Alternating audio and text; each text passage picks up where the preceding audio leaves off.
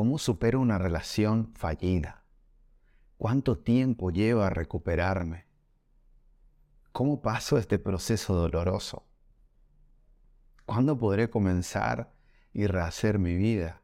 Mucha, mucha gente se pregunta esto cuando acaba de terminar una relación y está pasando por ese proceso doloroso. Entonces es bueno entender que no existe un tiempo determinado. Podría llevar dos meses, podría llevar tres meses, podría llevar un año, podría llevar incluso dos, tres años. Y todo depende de cómo vaya transcurriendo ese proceso, o mejor dicho, esos procesos por el cual tú tienes que pasar para superar esa relación y para poder decir, por fin, por fin se terminó este infierno, por fin se terminó este calvario y puedo rehacer mi vida. Entonces, ¿qué tanto aceptas el proceso? ¿Y qué tanto te esfuerzas poniendo de tu parte para poder superar esas etapas? Mira, para comenzar yo quiero decirte algo. Nada se consigue con el menor esfuerzo. ¿Ok? Los procesos dolorosos tendrás que pasarlos. No te queda de otra. Cuando tú invertiste años de tu vida en una relación, cuando invertiste muchas emociones, cuando tuviste muchas ilusiones, cuando esa persona fue como el centro de tu vida, como gran parte de todo lo que tú eres, es evidente que no puedes simplemente abandonarlo y decir, no, ya está, estoy bien, ya lo superé, puedo continuar con mi vida. No, Imagínate si fuese tan fácil. Nuestra mente, o sea, Dios nos hizo tan perfectos para que nosotros podamos tener seguridad y podamos subsistir en la vida. Imagínate si tú de un día para el otro puedes decir, a partir de hoy, ya no le amo más a mi marido. Mente, no le ames más a tu marido. Se terminó. Ahora le vas a amar a fulanito. Imagínate qué peligroso sería para la humanidad si fuese tan sencillo olvidar, si fuese tan sencillo dejar de sentir de un día para el otro. Tu mente necesita que tú proceses, que tú le vayas enseñando de que eso terminó, de que eso ya no funciona más. en algún momento es como que va aprendiendo hasta que llega un día y decís, wow, por fin terminó este calvario. Entonces, es muy importante que tú entiendas eso. No puedes ordenarle a tu mente y decirle, a partir de hoy, empieza una nueva vida. Si bien las palabras ayudan a convencer a nuestro cerebro, nuestro cerebro, a tu cerebro no lo engañas solamente diciéndole, eh, tú puedes, tú vas a hacerlo. Sí, puede estimular un poco, pero no lo vas a convencer en un segundo. Y es por, el, por tu bien, es por el bien de la humanidad. Es por el bien de la familia, por el bien del amor mismo. ¿Te das cuenta? Entonces, ¿qué etapas necesitamos pasar para luego sentirnos bien? En primer lugar, quiero que sepas algo. Todo ese dolor que estás sufriendo ahora pasará. Pasará, de verdad te digo. Aunque no lo creas, pasará y estarás bien. Simplemente acéptalo siéntelo. Pide ayuda, si tienes que pedir ayuda, pídela. Pero no te escondas, no te encierres. Acepta ese proceso, ese proceso doloroso. Y a medida que vamos hablando, te voy a ir comentando. Yo, yo anoté aquí en mi cuaderno. Anoté seis procesos, ¿ok? Seis procesos que tendrás que pasar para poder sentirte mejor. Y mientras entiendas esto de que se necesita tiempo, de que se necesita voluntad, de que se necesita llorar para que ese proceso doloroso pase. O sea, tenés que entender eso. Son cosas que van a pasar. Yo siempre, cuando le hablo a la gente, le digo, cuando una mujer va a tener un hijo, ella pasa un proceso doloroso terrible. No puedo decir, no, yo no quiero, yo voy a tener mi hijo, simplemente no tiene que pasar ese proceso. Y luego tiene a ese niño, a esa niña, y terminó el proceso de sufrimiento, ahora voy a disfrutar de mi hijo, voy a disfrutar de mi hija. Entonces, la vida está hecha para que aprendamos de ella a través de procesos. ¿Ok? Hay que aprender a pasarlo. Un niño aprende a caminar cayéndose, golpeándose. Entonces, eh, fíjate esta, esta comparación que está surgiendo ahora. Cuando un niño empieza a caminar y se cae, se golpea, como no tiene parámetros mentales, como no tiene mucha información en la mente con respecto a los fracasos, logra un poquito, se levanta y vuelve a caminar. Y se golpea otra vez. Llora de vuelta, pero se levanta y comienza a caminar. No dice, ay, nunca más voy a caminar. ¿Cuándo terminará este sufrimiento? Nunca más voy a caminar. No. Porque en su mente no están esos datos negativos. En cambio, en cambio nosotros, como pasamos tantas cosas, a veces dejamos que nuestra mente se llene de tantas cosas negativas que nos dicen, no, no lo vas a conseguir, no, no lo vas a lograr. Bueno, pero en fin, vayamos al punto. El primer proceso, la desilusión. La desilusión. ¿Qué es la ilusión? La ilusión es esperar que las cosas sucedan como nosotros deseamos. Queremos conseguir este empleo, queremos conseguir dinero, queremos tener la novia, queremos tener el novio, queremos tener el hijo, la hija, la familia. En fin, tenemos un montón de deseos. Pero muchas veces las cosas no suceden por el simple hecho de desearlos. Tenemos que perseguirlos. Y como te estaba diciendo, tenemos que atravesar esos procesos dolorosos, esos procesos de esfuerzo para poder lograr muchas veces la meta o las metas que estamos deseando. Entonces, primer proceso que tienes que pasar luego de una ruptura, luego de una relación que no te funcionó, es la desilusión. ¿Cómo duele? Te prometió amor eterno. Te dijo que serías la única, que serías el único te miró en los ojos y te dijo, nunca te voy a abandonar, nunca te voy a dejar. Pero hoy estamos aquí, con el corazón hecho trizas, con esas vocecitas, esos recuerdos de tantas promesas, de tantos deseos lindos, que tú querías cumplir y no se dieron. Y te sientes desilusionada, desilusionado, porque no salieron las cosas como tú deseabas. Te dijo que sería fiel contigo. Te dijo que no, no tenía ojos para otra mujer, para otro hombre. Y ahí estás, sabiendo que en este momento está con otra persona. Y el corazón quebrado, el corazón hecho trizas. Y es un proceso que tienes que pasar. Ahora, ¿cuándo, cuándo terminará este proceso de la desilusión? ¿Cuándo terminará? ¿En qué momento? Decime, Richard, ¿en qué momento voy, voy, a, voy, a, voy a pasar este proceso? Acá yo noté. Este proceso termina cuando tú aceptes que cada ser humano, que cada persona puede elegir y hacer lo que quiere. Sí, así es. Porque esa ilusión te hace creer que no, eh, nunca me van a ganar. No, nunca, nunca me va a dejar. Y está bien confiar, está bien soñar, está bien creer, porque eso es hermoso, hay que tener fe. Pero lo que tienes que entender aquí es que cada persona puede elegir. Incluso tú podrías cometer esa traición. Tú podrías ser desleal, tú podrías romper todas las promesas que hiciste. Incluso ahora en este momento puede, puede ser una persona que me estás mirando que le rompiste el corazón a alguien o que le prometiste un montón de cosas a alguien, pero ahora estás con otra persona.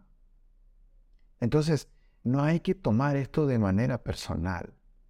Muchas veces no nos engañan porque nosotros tenemos la culpa. No nos engañan o no, o no nos abandonan porque nosotros somos el culpable. Las personas hacen eso porque tienen la libertad de hacerlo tienen la libertad de elegir. y tú no puedes hacer nada. Pero también esa persona que, que puede ser tu pareja, aunque fue tu pareja, podría sufrir como hoy tú estás sufriendo. Porque el ser humano tiene esto de libertad, esto de elegir.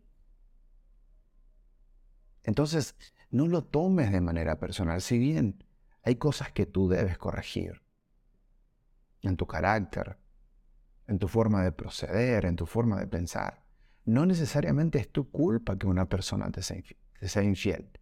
No necesariamente es tu culpa que una persona te abandone. Esa persona tiene la libertad de elegir.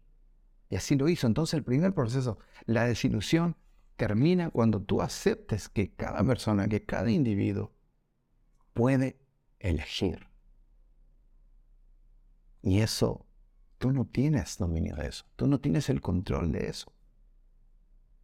Tú, como te dije, te acabo de decir, tu pareja o tu ex, o si tienes una pareja ahora, tampoco puede decidir por ti.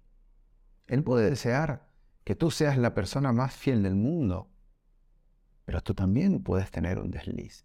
Y no es una apología a hacer malas cosas, no. Hablo de que la voluntad humana la tenemos cada uno de nosotros y son cosas que no podemos controlar. Entonces el primer proceso es la desilusión, como la primera etapa. ¿Ok? Porque ¿Cuál es nuestra pregunta? ¿Cuánto tiempo lleva superar una relación fallida? Acaba cuando se terminan los procesos o las etapas. ¿Mm? Te vuelvo a repetir. A partir de ahora no lo quiero más. No, no existe eso. No se puede. Tu mente necesita los procesos para entender de que eso ya no funciona, de que eso ya pasó. Entonces, número dos, ¿cuál es la segunda etapa? es el sufrimiento. ¿Por qué puse el sufrimiento? Porque el sufrimiento es el resultado de lo que sentimos cuando nos desilusionan. ¿Ok? Nos desilusionamos. ¿Y qué viene? Viene el sufrimiento. Ahí vienen un montón de preguntas sobre qué hice de mal, por qué me engañó, pero yo que creí que estaría conmigo para siempre. Yo que le prometí amor eterno, pero yo hice de todo para que la relación funcione. ¿Cómo es que no me valoró? Di toda mi vida, me entregué totalmente. ¿Y cómo no me valoró? Y ahí viene el sufrimiento, de esa, esos sentimientos tan fuertes, ¿no? Que nos tiran la cama, que nos hace llorar. Esos pensamientos que nos invaden y no podemos quitar. Nos acordamos de, cuando nos besó y después nos acordamos de cuando nos traicionó, nos, recordamos de la primera vez que nos vimos y luego nos recordamos cuando le vimos con la otra persona. Y es un proceso doloroso. Son las consecuencias de la desilusión. Y aquí aparece algo muy importante que es la pena. Sentimos pena por nosotros mismos. Sentimos pena por, pena por nosotros mismos. Y lloramos. Y acá, acá hay un punto muy importante que yo quiero que tú veas. Esta suele ser una etapa, una etapa de estancamiento, por así decirlo. Puede durar un poquito más. Y hay mucha gente que se queda en esta etapa. Hay mucha gente que incluso empieza a sentir depresión. Gente que se encierra. Gente que incluso se enferma. Muchas veces por desconocimiento. ¿Por qué yo te hablo de, esto, de estos temas? Porque sufrimos más cuando no conocemos la verdad, cuando no sabemos la verdad, sufrimos más, porque no entendemos qué es lo que nos está pasando, entonces no podemos pensar de manera racional. Si bien cuando tú tienes la información, cuando tú, tú sabes que esos procesos son normales, si bien no podemos tomar decisiones racionales, por lo menos podemos ser racionales. A pesar de que tenemos un montón de sentimientos y estamos sufriendo, aún allí podemos decir y saber, esto va a pasar, esto va a pasar, estoy sufriendo, tengo que llorar, pero estás como que luchando contra eso. ¿Ok? Entonces el sufrimiento, aquí es donde la gente suele estancarse bastante. Hay personas que se pueden quedar allí años. Entonces el primer, la primera etapa es la desilusión. Luego entramos a la segunda etapa que es el sufrimiento. Y ahora vamos a entrar a la tercera etapa, que es como una etapa intermedia entre la otra etapa que te voy a hablar, que yo le llamo la etapa de buscar culpables. Estamos desilusionados, eso nos pasa al sufrimiento. Estamos en el sufrimiento, llega un momento que aceptamos ese sufrimiento y empezamos a cuestionarnos la etapa de buscar culpables. Y esto parece que suena mal, pero el hecho de estar buscando culpables o de pensar, ¿no? Ya es un momento donde tu cerebro está empezando a buscar soluciones. Tu cerebro ya está diciendo, bueno, ¿qué tal si nos ponemos, estamos llorando, estamos sufriendo, está ya con otra persona y nos duele, pero bueno, vamos a pensar un poco. ¿Qué pasó? ¿Por qué no sé? ¿Por qué me engañó? ¿Y por qué me mintió? ¿Por qué no me no vi venir? Pero qué idiota soy, pero qué idiota soy. Si bien no debemos juzgarnos, en esta etapa comenzamos a pensar. Y eso ya es bueno. Cuando empezás a pensar y no estás tan enfocado en el sufrimiento, tu cerebro ya empieza a buscar soluciones. ¿Qué está pasando? Eh, este, este tipo nos juró amor eterno, nos mintió, estamos llorando, estamos sufriendo, estamos medio enfermitos, pero vamos a pensar, ¿cómo, cómo podemos ir saliendo de esto? El cerebro empieza a buscar una solución, entonces entramos en la etapa de buscar culpables. ¿Por qué? Esto es muy importante que entiendas. Porque al cerebro le gusta buscar solución. Por eso, por ejemplo, cuando, cuando tienes que rendir un, un examen eh, la próxima semana, entras como en una especie de ansiedad. O cuando tenés que hablar con tu jefe para pedir un aumento, o cuando tenés que hacer esto, o cuando tenés que hablar. Es como que están eh, en ansiedad y, estás inquieto, estás inquieta. ¿Por qué? Porque el cerebro necesita solucionar. Está impaciente, necesita buscar la solución. Y en esta etapa, la etapa de buscar culpables, el cerebro empieza a cuestionar, empieza a cuestionar, hay un montón de preguntas. Y en el momento que empieza a encontrar los culpables, empieza a justificar. Es como que se va tranquilizando. Pero esto no quiere decir de que tengas razón. Pero, como te dije, por lo menos ya empezás a buscar una solución. Y después de pasar esto, viene la cuarta etapa, que es la etapa de la resignación. te desilusionó, se te partió el corazón, se te hizo trizas, no sabes a dónde fueron a parar los pedazos de tu corazón de tanto dolor que estás sintiendo. Viene el sufrimiento, empiezas a llorar, te enfermas, estás como deprimido, deprimida. Luego tu cerebro empieza a buscar una especie de solución, a cuestionarse. Y es un proceso que puede durar esto es muy importante. Viste que al principio yo te dije, no hay una etapa definida. Todo depende de, que vayas pasando los procesos que podrían durar tres meses, seis meses, un año, dos años. Depende de qué tan compenetrado estés con tus sentimientos. Porque yo olvidé decirte, de darte un detalle. Queremos huir del sufrimiento. Queremos huir, no queremos aceptarlo. Y eso provoca más dolor. Entonces cuando alguien te falló, cuando alguien te desilusionó, cuando alguien te rompió el corazón, llora. Llora, llora, busca ayuda, busca nombre con quien llorar. Pero no busques una pareja con el cual tapar el vacío, porque es otro tema y lo haré en otro video, pero no hagas eso. Llora, está el proceso de sufrimiento.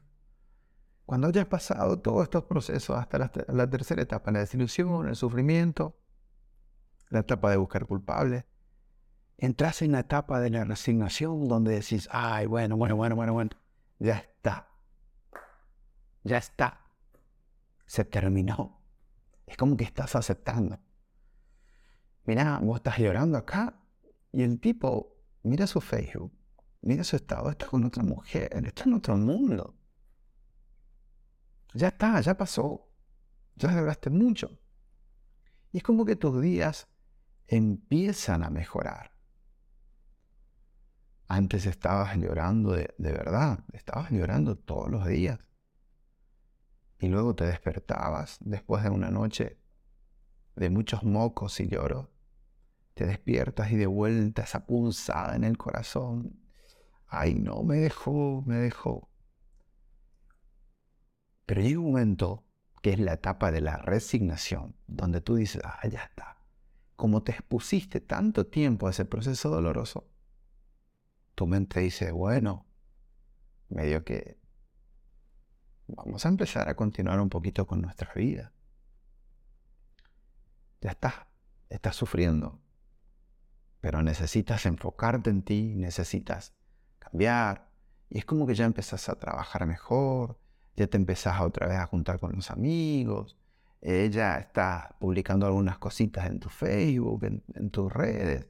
Es como que te vas reponiendo. Antes tenía todos los días, eran días malos. Ahora de repente pasas dos, tres días. Muy bien, hasta que ves su estado. Y de vuelta una punzadita. Pero bueno, ya pasaste por eso. Y es como que, bueno, una hora, dos horas, ya estás un poquito mejor tu mente está aceptando de que esa relación ya terminó. Luego de esto, aparece la quinta etapa. Y es una etapa hermosa. ¿Por qué digo una etapa hermosa? Porque es la etapa del adiós verdadero. ¿Sí? ¿Qué quiere decir esto? La etapa del adiós verdadero. En los otros procesos que estabas pasando, es como que tenías cierta esperanza. ¿Te parece conocido? Si de repente estás sufriendo ahora, a pesar de que te hizo de todo, a pesar de que te relastimó, aún así es como que conservas una cierta esperanza de que por arte de magia o como un milagro las cosas se solucionen, de que el dolor desaparezca, de que venga y te pida perdón, se arrodille y te suplique. A veces tenemos como esas fantasías y tenemos como esa esperanza. En esto, en el proceso de la desilusión, en el proceso del sufrimiento, estamos como con cierta esperanza de que esa relación no se pierda, porque pasamos tantos años invirtiendo en esa relación. Y es como que tenemos esa esperanza, ¿no? Y a veces llega un momento de que lloraste tanto, de que ahora lo único que quieres es correr a los brazos de esa persona y decirle, ya está, te perdono, por favor no me abandones, quédate conmigo. Yo sé que pasaste por ese proceso o puedes estar pasando. Pero luego viene la etapa de la resignación. Donde dices, ya está, listo. Ya está. Y sufrí un poquito, pero todavía no se terminó. Y ahí aparece la etapa, la quinta etapa del adiós verdadero. Aquí es cuando ya se terminó el sufrimiento, tienes recuerdos, siente una, sientes una especie de cariño, eh, tal vez hasta le saludas a esa persona, te cruzas por la calle, y ya no estás sintiendo como ese rencor, como ese odio, o esa mezcla de amor, pasión, o, ni vos sabés qué es lo que sentís. Y hay un momento donde empieza a decir, no, ya, se terminó. Ahora, de verdad, continúo con mi vida la etapa del adiós verdadero llegó a tu vida. ¿Por qué te cuento todo esto, este proceso? Porque es necesario que tú entiendas. Porque si estás pasando un proceso doloroso, eso no es de un día para el otro. Tienes que aceptar el proceso. Y cuanto más acepte el proceso, más rápido será la curación. Si yo tengo una heridita aquí y todo el día estoy no se va a sanar, no se va a sanar, no, no puede ser, no se va a sanar. Retraso la cicatrización.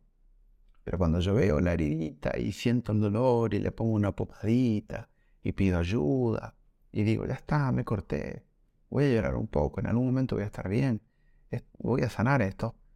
El proceso de cicatrización es más rápido. ¿Ok? Entonces, el adiós verdadero es eso es la última etapa donde apenas te das un, te dan como, como un picor así en la herida, ¿sí? Ya no duele más, te da un picor. Ya está, se cerró. Listo. Ya no se infecta más. Ya no corro riesgo de muerte. Estoy bien, mira, ya se cicatrizó, se cerró. Y luego viene la última etapa para terminar, que yo le llamo la etapa del aprendizaje. ¿Por qué llegamos a esta etapa? Porque normalmente los seres humanos están en la primera etapa. Entra en la segunda etapa, la etapa del sufrimiento, y busca otra pareja, otra persona para tapar el sufrimiento, sin darse cuenta que entra en un ciclo de dolor, en patrones de conductas que solamente le harán sufrir en la vida. Ni siquiera se da tiempo de pensar qué tipo de persona está conociendo. Entonces, es muy importante que aceptes los procesos. Es un proceso de curación, es un proceso de sanidad. Y va a terminar, no vas a estar llorando toda la vida. No vas a estar llorando siempre. No te vas a quedar solo, no te, no te vas a quedar sola. Hay un montón de gente esperándote para amarte de verdad. Pero acepta el proceso. Entonces el último proceso es el proceso del aprendizaje. Y es ese momento donde incluso sentimos vergüenza. Decimos, no puedo creer. ¿Cómo le, lloré a ese tipo? Mira lo que había sido. Ahora ya no tienes más los sentimientos hacia él y hacia ella. Y le ves todos los defectos. Y decís, pero no puede ser. ¿Qué hacer? Me gustaba ese tipo, me gustaba esa mujer. No puedo creerlo. Y como que sentí una especie de vergüencita, ¿no? Decía, ay, no le, ojalá que nunca se entere cuánto lo lloré. Pero está bien, eso no importa. Lo importante es que has madurado, has aprendido. Vos no te imaginás la educación que le vas a impartir a tu cerebro cuando llegas a esta última etapa. Le vas a enseñar a madurar, a darte valor. Le vas a enseñar a ser una persona con dominio propio, eso te hace muy fuerte, de verdad, te digo. Te hace muy fuerte. Entonces, llega la etapa del aprendizaje. Y, y eres una nueva persona. Eres una persona madura. Eres una persona que aprendió.